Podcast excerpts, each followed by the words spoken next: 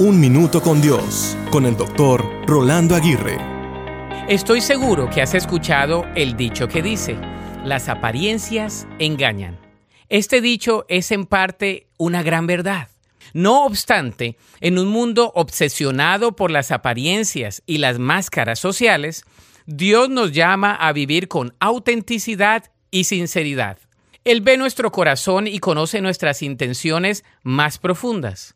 Por lo tanto, no hay necesidad de esconder nuestras debilidades, fracasos o temores ante Él. Es más, cuando venimos a Dios con humildad y sinceridad, encontramos su amor y su perdón. Jesús también nos enseñó a ser auténticos en nuestras relaciones con los demás. En Mateo 5:37 nos insta a decir simplemente sí o no, sin juramentos ni engaños. Ser auténtico en nuestras palabras y acciones fortalece nuestras relaciones y nos libera de la carga de las falsas apariencias.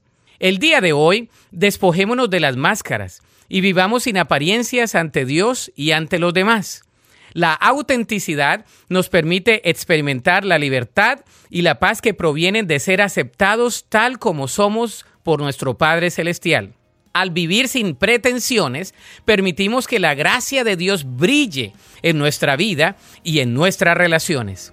La Biblia dice en Lucas 12:2, llegará el tiempo en que todo lo que está encubierto será revelado y todo lo secreto se dará a conocer a todos. Para escuchar episodios anteriores, visita unminutocondios.org.